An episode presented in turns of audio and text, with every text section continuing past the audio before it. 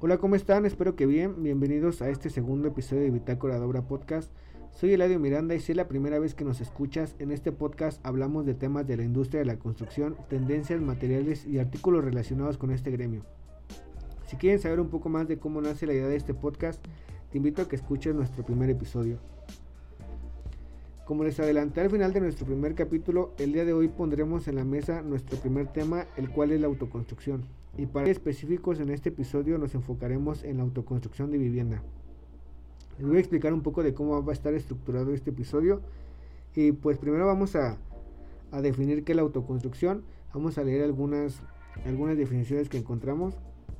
Y posterior revisaremos algunos artículos y opiniones que encontramos en la red sobre este tema y la problemática que representa esta práctica, así como algunos factores y medidas que se han aplicado. Pues bien, vamos a comenzar con el primer, la primera definición que encontramos. Esta la encontramos en el Diccionario de Arquitectura y Urbanismo de Mario Camacho Cardona y esta sido en específico de la autoconstrucción de vivienda. Eh, hace referencia a que es el arte de construir o edificar lo propio, es la realización de trabajos para construir viviendas por los mismos usuarios de ellas. La autoconstrucción se realiza como mano, eh, con mano de obra no remunerada, pero dada la variabilidad de las actividades de obra, se recurre a redes de personas que se ayudan mutuamente y de esa forma en algunos casos solo se contratan actividades que se requieran de cierto grado de especialización. Otra definición también que encontramos esta es de el glosario de términos sobre asentamientos humanos de la Secretaría de Asentamientos Humanos y Obras Públicas. Esto aquí en México.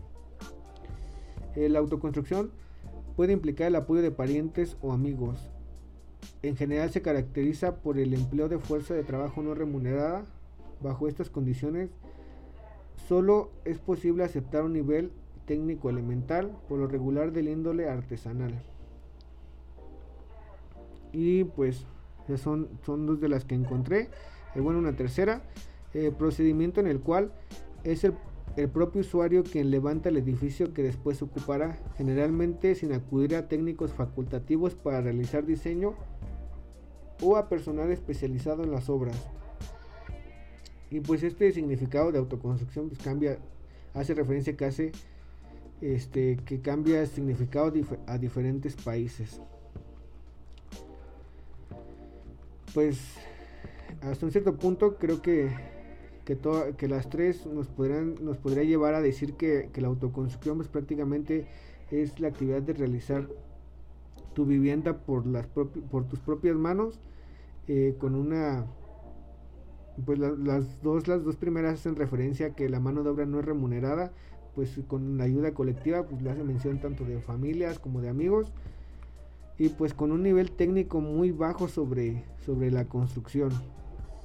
En la tercera creo que es algo que, para lo personal a mí me, me llama mucho la atención en esta definición, que hace referencia que es sin acudir a técnicos facultativos para realizar el diseño o personal especializado en obras. Pues esta hace referencia un poquito hacia donde la quiero llevar este llevar este, este episodio eh, prácticamente todos estos, estos trabajos de autoconstrucción son carentes de un diseño, de una asesoría técnica tanto en lo arquitectónico como en lo ingenieril y pues nos lleva a, a varios problemas que, que, ahorita en los artículos vamos a ir, ir analizando. Y pues vamos a comenzar con el primer artículo que encontré en la red. Este lo, lo encontré eh, bueno, es una opinión, este es del 2020, eh, fue publicada el 21 de mayo del 2020. Es una opinión acerca, bueno, eh, emitida por Raúl, Raúl Lorea, es un arquitecto hasta donde tengo entendido es de Querétaro. Y bueno, este nos dice lo siguiente. La autoconstrucción es un fenómeno que trata de la iniciativa de, que toma una familia para construir su vivienda a su ritmo, a sus posibilidades y en la mayoría de los casos a su entender. Eh, aquí hace mención acerca de un dato. Según el Centro de Innovación de la Vivienda, el CIP, el 70% de los mexicanos autoconstruye su vivienda, lo que representa alrededor de 60 millones de personas que viven en una casa autoconstruida. Las características de estas viviendas son totalmente variables y se llevan en etapas a medida de las posibilidades de los propietarios. Contrario a lo que se pudiera pensar, es un fenómeno que se da tanto en los asentamientos irregulares como en zonas de viviendas populares. Eh, al ser un fenómeno tan recurrente es importante analizarlo, entenderlo y atenderlo. Se pueden observar varias vertientes, entre ellas las posibilidades económicas de quienes las construyen. Prácticamente se trata de una vivienda a la medida, no solo en diseño, sino también en procedimientos, en acabados y en la forma en que se gasta el dinero. Cada familia construye a su ritmo, lo que una constructora no podría facilitar, pues desde el desde la perspectiva empresarial tiene, eh, bueno, el tiempo es dinero. Yo creo que la mayoría lo sabe sobre eso, ¿no? Eh, por otra parte, la mayoría de las personas que autoconstruyen no tienen acceso a créditos sociales ni apoyos gubernamentales. Culturalmente, también existe un desconocimiento de la importancia de asesorarse por un profesional, independientemente de quién construya. Se cree que es mucho más caro y mucho más y muchos prefieren acudir con el maestro de oficios de confianza. Desde la perspectiva de mi gremio, eh, me parece que ha fallado el acercamiento social. Eh, mientras buscamos ser una élite, provocamos una distancia que poco beneficia a quienes autoconstruyen, generando un rechazo, un rechazo cultural a los profesionistas. La autoconstrucción tiene varias desventajas para sus propietarios. Bueno, aquí hace un como un comentario sobre exhortando, yo creo que al gremio, que también es lo que, lo que estoy tratando de llevar hacia eh, nuestro deber es poner de nuestra parte para que sucedan con mejores características técnicas y de diseño, ya sea de la iniciativa privada o del sector gubernamental. Vale la pena buscar este acercamiento. A fin de cuentas, la arquitectura es una de las bellas artes, bueno, ahí entran otras, otras partes, ¿no? Pues mire, este, este primer artículo que fue el que, el que encontré, si ustedes también lo se meten ahí al buscador y le ponen que la autoconstrucción es el primero que les sale, pues hace algunas referencias, bueno, aquí como tal, creo que lo importante es destacar en cuestión de cantidad, el 70% de, de los mexicanos autoconstruye su vivienda, es lo que les decía mención, es, algo como ya muy cultural que tenemos presente aquí en México, no nada más en México, ¿no? Creo que es importante recalcarlo que no nada más en México pasa esto. También eh, algunos artículos que encontré hacen referencia a, la, década pasada que en Europa también se, se empezaba, se, empezó a ejecutar con lo del prefabricado y cositas así, ¿no? Este. Mm, creo que en lo personal sobre este artículo para mí es importante como resaltar esto, ¿no? Que, hace mención que algún factor que entra es lo económico. Este, creo que la mayoría de, nosotros sabemos que sí hay muchas personas que, no entran a esta parte de, contratar a algún arquitecto o, algún ingeniero en, en, la parte de asesoría técnica por lo económico, ¿no? Pero aquí también otra parte que, de, este, de esta opinión, eh, pues prácticamente también viene algo ¿no? que estamos provocando nosotros como pues, algunos arquitectos, creo que, que, lo, que lo han causado y también algunas personas de la construcción, este distanciamiento que hay entre, este distanciamiento que social que hay entre las personas, de quizá muchas empresas se están enfocando pues sí, prácticamente lo que deja, ¿no? Que, son los residenciales, que son eh, casas un poquito no tanto del interés social y provocan esta brecha entre decir, ¿sabes qué? Para mí me da más confianza o para mí es más barato ir con el maestro de obra, ir con el albañil, este, que pues también, pues sin desmerita, sin, sin hacer este un poquito menos el trabajo que hacen, eh, pues se da esa confianza de decir, pues el maestro también a veces lo dice, ¿no?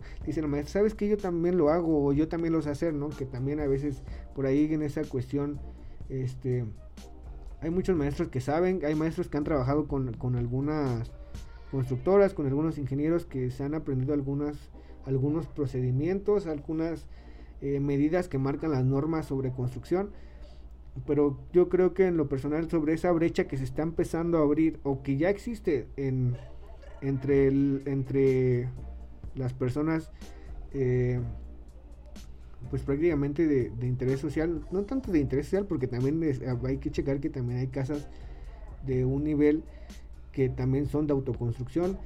Eso también viene un poquito en, la cuestión arquitectónico y en lo estructural. Entonces, este, en la cuestión de, de ingeniería civil o de las ingenierías, pues también hay muchos detallitos por ahí. De este artículo de, de, Raúl Lorea, nuestra opinión, pues yo creo que, que, es lo que, lo que tendríamos que resaltar. Ahí dice también que la mayoría de las personas no tienen acceso a créditos sociales ni apoyos gubernamentales. Eh, también por aquí ahorita vamos a checar el, el pues prácticamente el, el manual que sacó últimamente el gobierno actualmente pues está en México el gobierno federal sobre el apoyo hacia la autoconstrucción ya lo estuve revisando y pues sí hay algunas cosas técnicas específicas, pero yo creo que, bueno, como primera ayuda sí está bien, pero ahorita lo analizamos. Bueno, ese artículo fue el primero que, que encontramos en internet.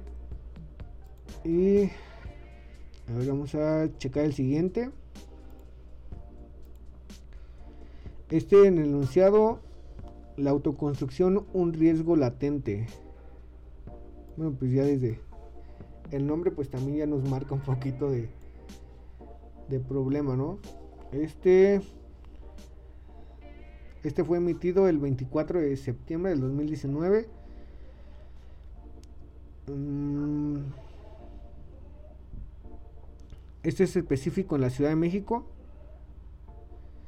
Eso es bueno, emite que es la Comisión para la Reconstrucción. Eh,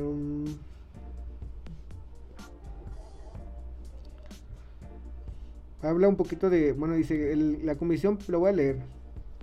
Cada vez que la Comisión para la Reconstrucción entrega un inmueble rehabilitado o reconstruido, hacemos una serie de observaciones para su adecuada preservación y, habitabilidad. Mm, destacamos la importancia del mantenimiento preventivo y mantenimiento por desgaste de material que permita que los inmuebles no se deterioren con el paso del tiempo y ante inevitables embates de la naturaleza como son los sismos. Es responsabilidad ciudadana reportar cualquier tipo de problema, ok. Eh, en la actualidad, casa, cerca del 70% de la población mexicana autoconstruye su vivienda. Además, realizan sus proyectos sin, el menor conocimiento de los requerimientos técnicos y financieros que se necesita para habitar un espacio. Este también es el dato que les hice mención del Centro de Innovación para la Vivienda. La autoconstrucción de vivienda en México alcanza el 64.1%, cifra que equivale a que 6 de cada 10 viviendas en México se construyeron sin la supervisión de algún arquitecto o ingeniero. A lo largo que hizo, bueno, aquí hace mención, esto es por referente, esta comisión, la comisión de la reconstrucción, para la reconstrucción, pues está hablando de, del sismo del 19 de septiembre de 2017. Mm. Aquí hay algo súper importante que también dice, la comisión ha constatado que en muchas edificaciones se tiraron muros de carga sin la supervisión de un experto. Eso está grave, la verdad. Hemos visto también cómo por el aumento de número de integrantes de una familia se construyen pisos extras sin supervisión alguna y esto afecta a la seguridad de construcciones. Las familias tienen muros y estructuras para adaptarlas a las necesidades de crecimiento de sus integrantes. Ahorita voy a entrar a ese tema. Eh, bueno, va a ser súper rápido porque también no quiero como tan marcarlo de, de la... de pues prácticamente pues todo nos va a llevar a decir, ¿sabes qué? Pues, es lo económico, ¿no? Pero no quiero como enfocarme mucho en eso. Eh, las recomendaciones a los propietarios o poseedores de los inmuebles que, que pretenden realizar alguna construcción modifica la estructura de la construcción existente o construir una nueva estructura en su inmueble. Es presentarse a la alcaldía, ok, los trámites que marca, ¿no? Que ya creo que si la mayoría de nosotros tendríamos que saber que hay que sacar eh, trámites de permisos y licencias para la construcción del trámite. Y esto pues en la Ciudad de México yo creo que es un poquito más específico. Eh, lo del DRO, del responsable de, del director responsable de obra. Aquí también hace que el director responsable de obra es la persona con autorización y registro otorgado por la Secretaría de Desarrollo Urbano y Vivienda. Es el responsable de que la edificación que está a su cargo no tenga inconvenientes durante el proceso de la elaboración y durante todo el ciclo de vida de la obra. Estamos hablando del ciclo de vida que marca lo regular de 30 a 50 años, ya con mantenimientos. Ok. El objetivo de estas acciones es resguardar la seguridad física y el patrimonio de quienes viven y transitan en las inmediaciones de donde se ubican. Bueno, también habla sobre los espectaculares, ¿no? Y... Mm, ok, aquí habla de la, de la jefa de gobierno de la Ciudad de México sobre el retiro de algunos espectaculares sobre casas, que también ahí viene otro punto que ahorita terminando de leer esto voy a, tocar. Aunque las regulaciones de la construcción de la capital mexicana son consideradas entre las mejores del mundo, hay fallas en cumplimientos de acuerdo con académicos, oficiales e inspectores de obra. Esto altera la resistencia sísmica del inmueble. En muchas ocasiones el problema no es la ley, sino cómo se, se ataca. Cómo se acata, perdón. Ok. Bueno, pues esta, esta prácticamente habla un poquito. Sí, habla de la, de la, de la autoconstrucción y pues eh, algo muy presente, ¿no? Que es la autoconstrucción y pues habla de la reconstrucción de las casas que no tienen algún proyecto o no tienen los requerimientos estructurales también, ¿no? Que de, y pues se ven afectadas por el sismo. Yo creo que eso es muy importante también. Lo que hacía mención hace un rato de, de, de, que muchas personas no toman esa conciencia atrás de decir es una inversión, pues prácticamente estás hablando de una inversión. ¿Cuánto te cuesta a ti como persona, pues prácticamente comprar el material y lo mejor es como si busca un arquitecto o un ingeniero, ¿no? Pero ahorita al final pues, damos las conclusiones de esto. Eh, bueno, es el ahorita. Vamos al siguiente. Este es un artículo de obras de expansión. Bueno, son organismos. Ok. Este ya. Este, este es un poquito. Es un poquito más técnico. Este se llama Peligro de la autoconstrucción de edificaciones con albañilería confinada. Ok. En muchos de los países de Latinoamérica se da el fenómeno de la autoconstrucción o construcción informal. Aquí hace quien lo escribe. Eh, vamos a revisar el autor. Ah. Es también de un libro. Diseño y construcción de estructuras sismoresistentes en albañilería. Este es de, de Lima, Perú. Pues, es lo que les hacía mención que no nada más en México pasa esto. Y pues... Mmm, pues dice, tanto en las ciudades, en las grandes ciudades como en los pueblos, el ámbito rural, existen muchas causas de esta práctica habitual, siendo claro está el que en el tipo económico, que también hace énfasis en la economía, eh, es obvio que construir sin la ayuda del profesional, sin un diseño tanto arquitectónico ni estructural, ni de las demás especificaciones, sin un constructor que edifique una vivienda, permite ahorrarse algo de dinero. Pero frente a este ahorro se podrían mencionar aunque existen muchas más, una sola respuesta, los sismos.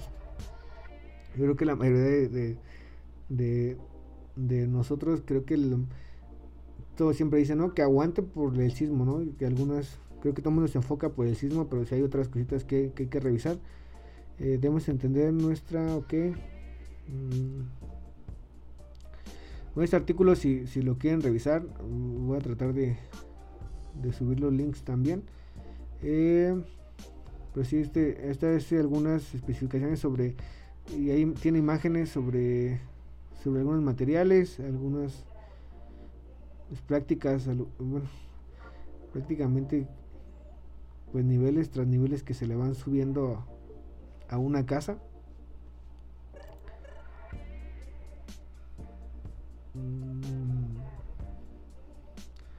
Esta de aquí es un poquito más amarillista la que voy a leer. Si se, se ven poco éxito a autoconstrucción con la nueva ley del Infonavit.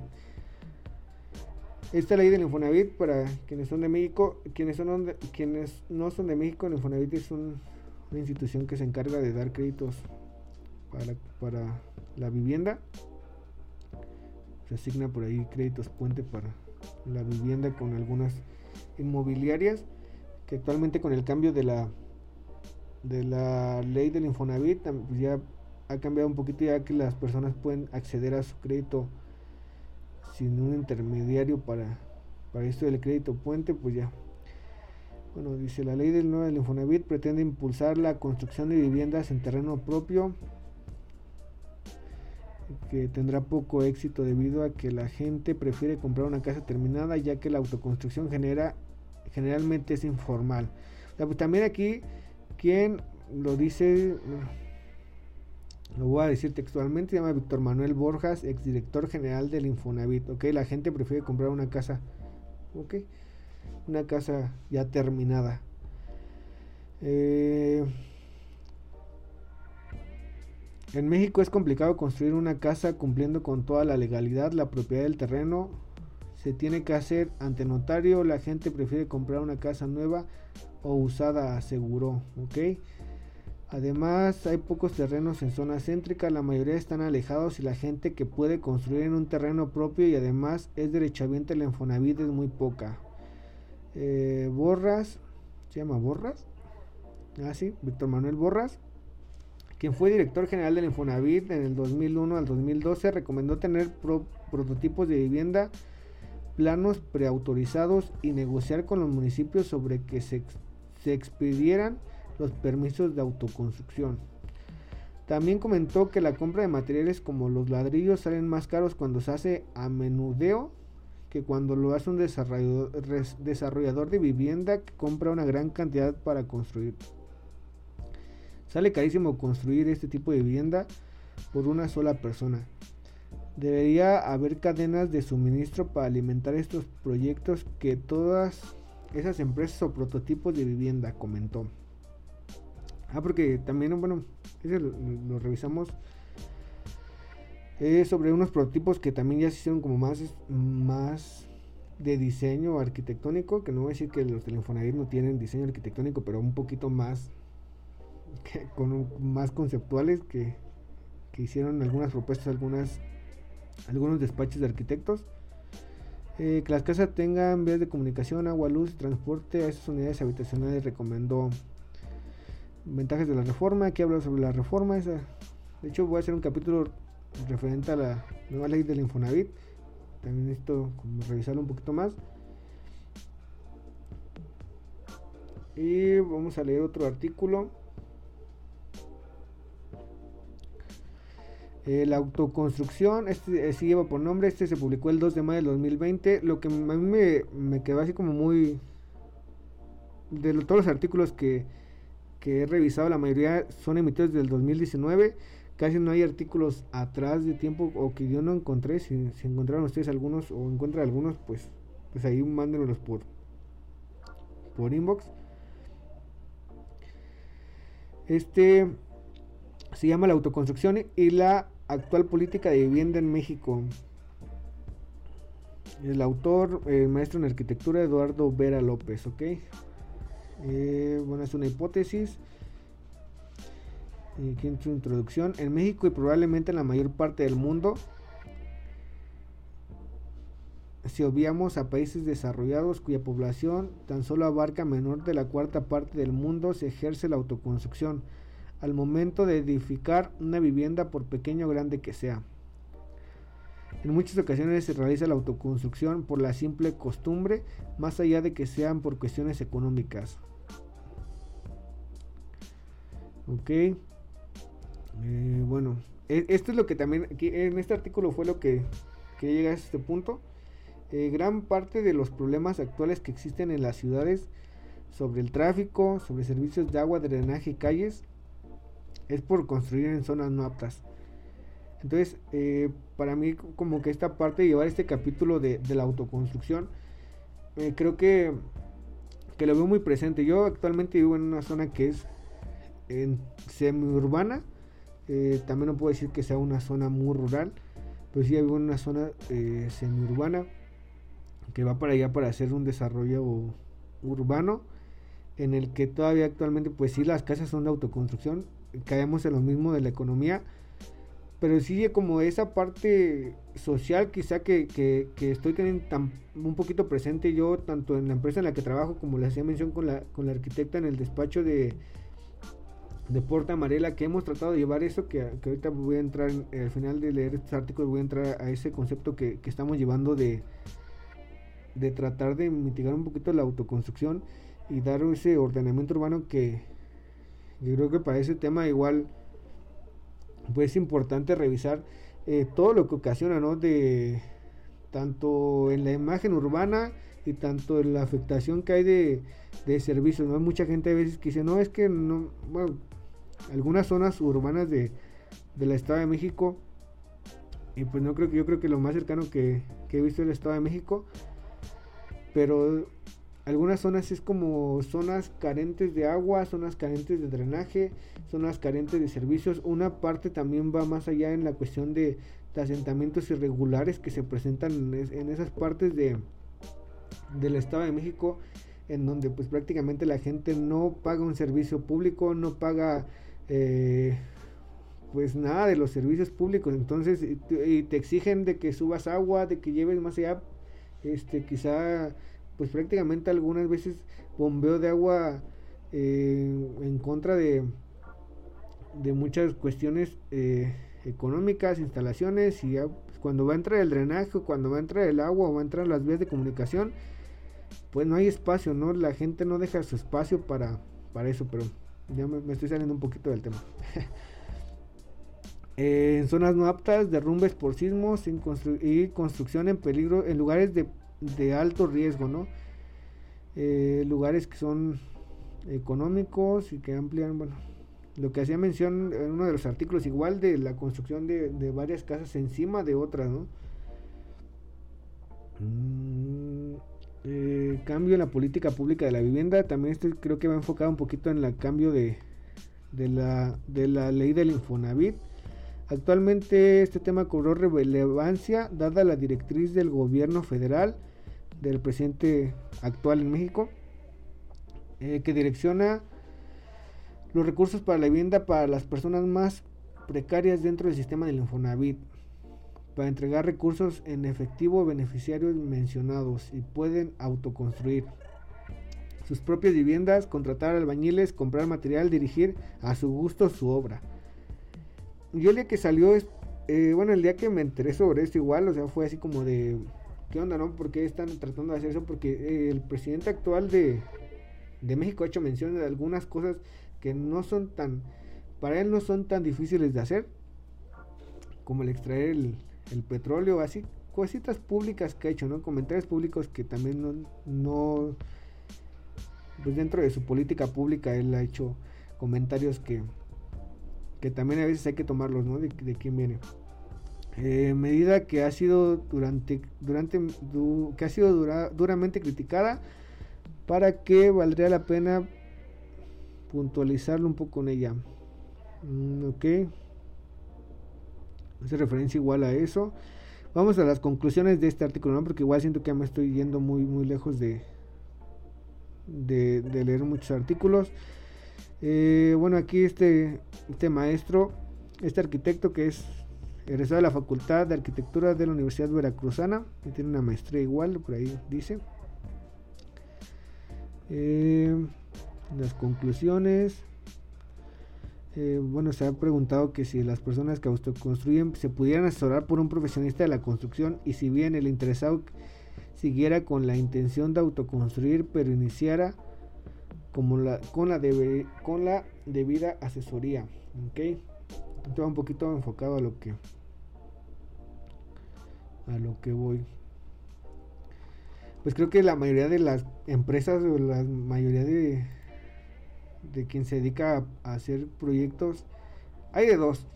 Prácticamente o hay personas o hay arquitectos o ingenieros que prácticamente venden el proyecto y dejan allá la deriva al cliente y pues hay que lo construya a su voluntad y, yo te entrego el proyecto y ahí quédate tú y ya el albañil lo, lo ejecuta y ustedes saben a veces que, que pues ya hay algunos este, albañiles que hacen su voluntad, ¿no?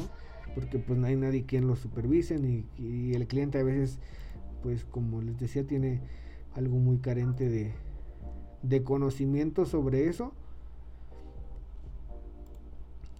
Y pues, a ver, vamos a leer el último artículo sobre la autoconstrucción. Que este ya está yendo muy, lejos ya. Ok. Este último artículo lo quiero resaltar un poquito igual. Mm, habla acerca de lo que estamos pasando mundialmente, que es la, pues esta, esta contingencia que estamos teniendo y pues perfila a la construcción de vivienda como el factor de recuperación económica en este año 2021 mientras unos le apuestan que no, ¿no? ok. Construcción de vivienda factor para la recuperación en el 2021 este fue publicado el 24 de mayo del 2021 eh, bueno, aquí ya se mencionan algunas, algunas personas de, de las cámaras.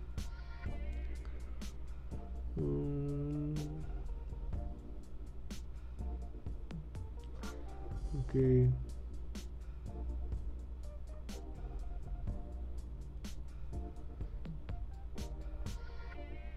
bueno. Hace mención solamente eso sobre algunas estadísticas de de que de la construcción de la autoconstrucción de la vivienda tiene se repunta como el reactivador de la economía en la construcción ok bueno pues también para no hacerlo tan largo este este episodio. Espero que estos artículos que que hice mención pues haya quedado un poquito claro de la situación que que está pasando con la autoconstrucción y lo que quería recalcar en esto no que prácticamente eh, la autoconstrucción sí la tenemos tan presente, tan arraigada en, la cultura, este, pues muchos la enfocan directamente a decir la autoconstrucción solamente la hace la gente económicamente, pues, pues le hace mucha referencia aquí a algunas partes de, de, la pobreza, pero más allá de la pobreza también va en, la cuestión de lo cultural, tanto en lo cultural en lo público. Y les hacía mención sobre, sobre el manual. El manual de autoconstrucción que, emitió el gobierno federal. Y yo lo, estuve revisando y pues sí tiene algunas, tiene apartados de, de, de algunas, este, de algunas series en específico de, de la construcción pero ahí en fuera, bueno, súper respetable que empiecen con esa parte, ¿no? Pero ese manual, ya había un manual que ya existía antes, está en conjunto con una empresa cementera y también con el TEC de Monterrey y algunas dependencias de de gobierno que hacen este esta parte de de hacer este manual. Este enfocado yo creo que a lo de la, la modificación de la ley del Infonavit pero no, no, es, bueno, creo que entre lo que cabe lo básico que tendría que saber una persona que va a construir su casa, pero caemos a lo mismo, ¿no? Que es, es algo muy, muy básico. Y bien, pues vamos a irnos un poquito a las conclusiones ya de, este episodio, creo que ya se está yendo muy, muy largo. Pues realmente como tal, eh, la idea de presentar este tema de, de la autoconstrucción es como para hacer conciencia de, personas que estamos en el gremio, como llevar también, eh, evitar eh, que esa brecha que tenemos ya con la gente eh, siga creciendo, que la que cultural, que culturalmente nosotros vayamos metiendo más en, en la necesidad de decir, ¿sabes qué? Vas a, vas a construir tu casa, requerible una, una asesoría, ¿no? También el gobierno por ahí está tomando algunas iniciativas eh, en cuestión de lo municipal. Eh, hay algunos, sí encontré algunos, este, algunos antecedentes de municipios que han empezado como a, a, realizar proyectos de bajo costo en, en esa parte de, la vivienda. Pero más allá de eso, por ejemplo, eh, los que les hacía mención de esa brecha, ¿no? De, también como hay algunas personas que han tenido malas experiencias con gente del gremio, eh, con arquitectos, tanto en el precio como eh, en lo que les entregan, en lo que finalmente terminan haciendo, ¿no? Que es el fácil ir con ir con este con el maestro de obra y, pues con el paso del tiempo cambian muchas cosas. Entonces, por ejemplo, si tú no eres una, si tú no eres una persona de, de, enfocada en este gremio o si también eres persona del gremio que es arquitecto ingeniero, es importante como hacerle recalcar a tu cliente o hacerle énfasis en eso, ¿no? Que, que en la mayoría de, las, de las veces, pues el uso de, tanto en, en la cuestión del uso de, del espacio, que ahorita nos estamos enfocando mucho en la vivienda. El espacio, a veces las requisiciones o las cargas con las que se diseñan están exclusivamente para un tipo de uso, ¿no? Hay casas que se han convertido en escuelas, en gimnasios, entonces como que de ese lado también como tenerles presente de, de que es muy específico que es una casa, que también ya entra ahí un poquito más la cuestión eh, de normativa, tanto de los municipios y, detalles ahí que, no voy a profundizar mucho en eso, ¿no? Les voy a platicar un poquito de, de qué es lo que estamos haciendo nosotros como en la empresa en la que estoy trabajando y con el despacho de Puerta Amarela, que es lo que, lo que, lo que hemos tratado de hacer, igual un poquito como para para incentivar o, para hacer la iniciativa de, esto, tú que me escuchas o en esta parte del modelo que estamos tratando de llevar nosotros, que quizá para algunos sea muy burdo, que quizá pueden decir, es que no es negocio, porque muchos se mencionan eh, de esa parte de que no es un negocio, que no es tan rentable hacer lo que estamos haciendo. Pero hasta el momento a nosotros nos ha funcionado. Mira, lo siguiente que hacemos nosotros es, es esto. Ha, habido clientes que se han acercado con nosotros directamente a, a preguntarnos cuánto cobramos pues, les damos, prácticamente hacemos el, el, anteproyecto de su proyecto. Y con eso pues ya hacemos el, el presupuesto de, de, cuánto puede costar su proyecto. Y ya posterior a eso si nos aceptan de que si les convence cuánto les cobraríamos por nuestros honorarios ya con eso ya arrancamos otras cosas del presupuesto de, de, de esa parte no nosotros nos hemos enfocado un poco en hacer un proceso de construcción progresiva. Esta parte progresiva la estamos llevando tanto en el lapso en el que en el que se tenga que tardar el cliente en construir su casa, nosotros seguimos dando, seguimos llevando ese seguimiento del programa de su obra, ¿no? Mm, sin, sin caer un poco tanto en lo como hacía mención, eh, tiempo es dinero, eso lo tenemos súper claro, tiempo es dinero, bueno, estamos yendo un poquito más a, la cuestión de, tratar de, de colectar todos esos clientes que se ven muy alejados en esa brecha que hacían mención en el artículo, de artículos de, arquitectos o, de empresas que se están yendo más allá a lo élite, ¿no? Que prácticamente sí lo élite es lo más fuerte económico, pero nosotros nos estamos tratando de ir un poquito más como un, un poquito en un robo hormiga, en que hay un punto en el que vamos a llegar nosotros a tener varios clientes, que es nuestra expectativa, ¿no? Tratar de tener varios clientes en los cuales tenemos ese seguimiento que también dentro de lo cultural estamos tratando de llevar ese, esa parte de que nuestro cliente también lo estamos involucrando nosotros en su proyecto, en la parte de la confianza que tiene ese vínculo directo con nosotros, eh, con algunos medios de comunicación que hemos establecido con él en el tiempo que se requiera, en el asesoramiento que se requiera y también tratando de llevar esa parte de, nuestros proyectos a una realización al 100% como lo queremos y como lo habíamos proyectado con el cliente. De esta parte de la proyección del, proceso constructivo, eh, de la construcción progresiva que estamos llevando, estamos llevando un poquito más en las partidas de la construcción del proyecto de nuestro cliente por ejemplo, hacemos algunas sugerencias, ¿no? Eh, económicamente todo el factor que siempre nos marca el cliente, sabes que tengo dinero para tal, para tal, para ejecutar tal, tal cosa, ¿no? Pero regularmente los clientes que hemos tenido han sido eh, personas de entre los 27, 37 años, más o menos en ese promedio que, que prácticamente también me encuentro en esa edad. Personas que empiezan a tratar de buscar el patrimonio, tener un patrimonio. Y pues es el primer acercamiento que tienen con un, con un arquitecto, que sea el primer proyecto que tienen. Eh, yo, también eh, en lo personal igual es para mí fue algo muy nuevo tratar de, de entrar a esto de los proyectos habitacionales.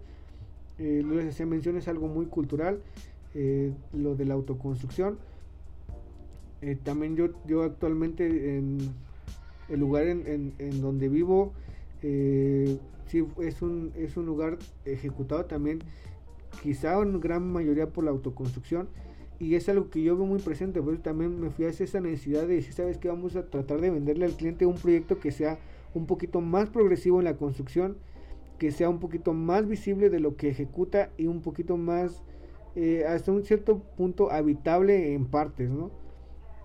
Por lo regular, eh, cuando careces un poquito de esa, de esa parte técnica o un poquito de esa orientación técnica, eh, la mayoría de las personas ¿sabes qué? Voy a juntar tanto dinero y lo gastan todo en la cimentación, ¿no? Después de ese tiempo pasa muchísimo tiempo porque realmente vamos a ser eh, pesimistas en eso, ¿no? Pasa muchísimo tiempo y la gente vuelve a juntar su dinero y ahora invierte quizá en el blog. Pero realmente no tienen algo habitable, ¿no? No tienen algo en el que digan, ¿sabes qué? Ya estoy viviendo aquí. Que también entra un poquito nosotros con ese lado del, como de la motivación de ya ver resultados de, lo que está pasando, ¿no? Entonces nosotros tratamos de llevar eso como tratar de ubicar espacios específicos que pueden ser habitables y pueden ser utilizados provisionalmente por las personas, ¿no? Por lo regular siempre nos vamos nosotros a buscar eh, áreas en, el proyecto de primera necesidad. Yo creo que de primera necesidad, yo creo lo vamos a tener muy claro. El sanitario y algunas instalaciones eh, este, pues básicas. De ahí en fuera nos vamos con habitables eh, quizá de áreas comunes que se pueden convertir en habitables, también hasta qué grado de, acabado o qué grado de, obra quede, también es requerible. Les voy a explicar un poquito. Eh, tuvimos un proyecto en el que en el que el cliente nosotros le habíamos sugerido una de las habitaciones utilizarla como provisionalmente de, espacio de, de, cocina. Pero el cliente se fue hasta el grado de decir, ¿sabes qué? Quiero acabados. Entramos a los acabados. Tuvimos que cambiar el área pero ese seguimiento se lo hemos dado.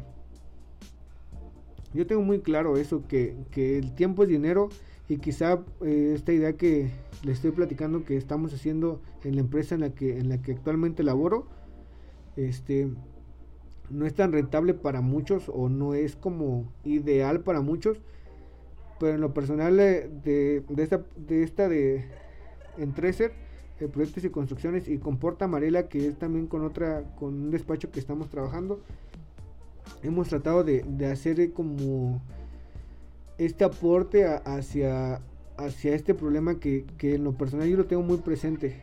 Siempre lo, he tenido como muy presente en esa parte de decir la autoconstrucción sí es algo que, que en un corto tiempo pues ves el resultado pero pasa el tiempo y, y hacía mención en un artículo también hacía mención acerca de que han quitado muros de carga que, son esenciales, ¿no? Muchas veces no saben ni qué muros cargan, no saben ni qué metieron. Es bien fácil decir, ¿sabes qué? Todo lo soluciono con el albañil, varilla del 3 y varilla del 3 me llevo todo, ¿no? Que eso es como un como un dicho de, de la solución para todo, varilla del 3. Pero de ahí en fuera, yo creo que pasa el tiempo y cuando quieres hacer modificaciones, cuando quieres hacer algún ajuste, hasta el mismo consumo de luz, que si tú no tienes un proyecto de instalaciones, si tú no tienes un proyecto de algún servicio, llegas a tener gastos excesivos que también con el tiempo son gastos hormigas y se van y se van y se van y con el y vas prácticamente vas llegando a ese ahorro que te hiciste tú sin necesidad de contratar a un arquitecto o tener un proyecto, este pues ese gasto se está empezando a ver presente con el tiempo.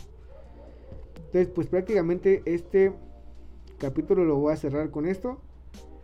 Es importante que igual tanto la brecha que existe entre el cliente y nosotros como gremio se vaya cerrando un poco, ¿no? Que creo que en esta, en esta parte nosotros con, con este tipo de, de propuesta de construcción progresiva y que hemos tratado de llevar con nuestros clientes y ese asesoramiento quizá permanente hasta que el día que termine el cliente su, su proyecto, que también tratamos nosotros de llevar ese, como dicen, tiempo es dinero, también tratamos de optimizar ese recurso de tiempo y dinero con ellos eh, en cuestión de, de nuestros servicios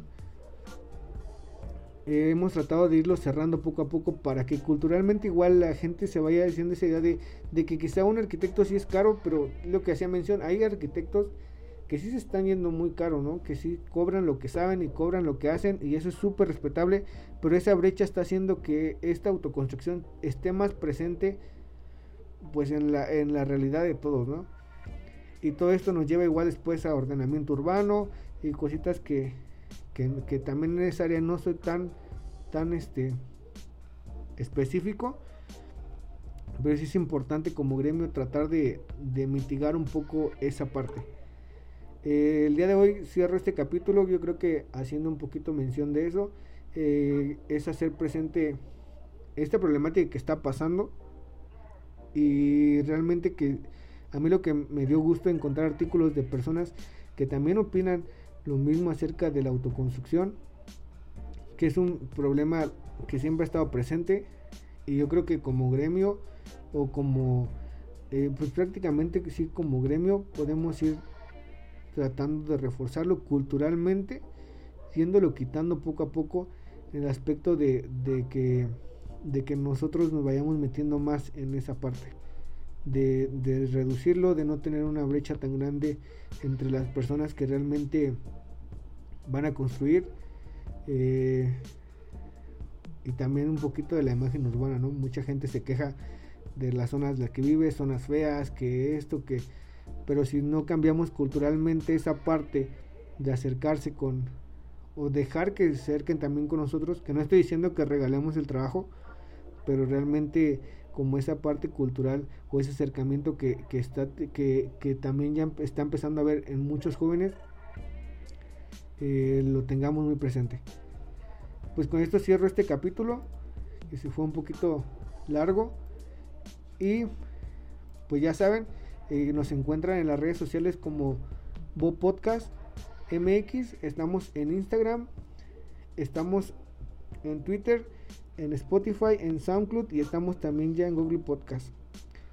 Este pues prácticamente los dejo. El próximo capítulo vamos a tener nuestro primer invitado. Eh, vamos a platicar un poco de seguridad industrial y seguridad en la obra. Y pues espero que nos acompañen y espero que este capítulo haya sido de su agrado. Y nos vemos en el próximo capítulo. Bye.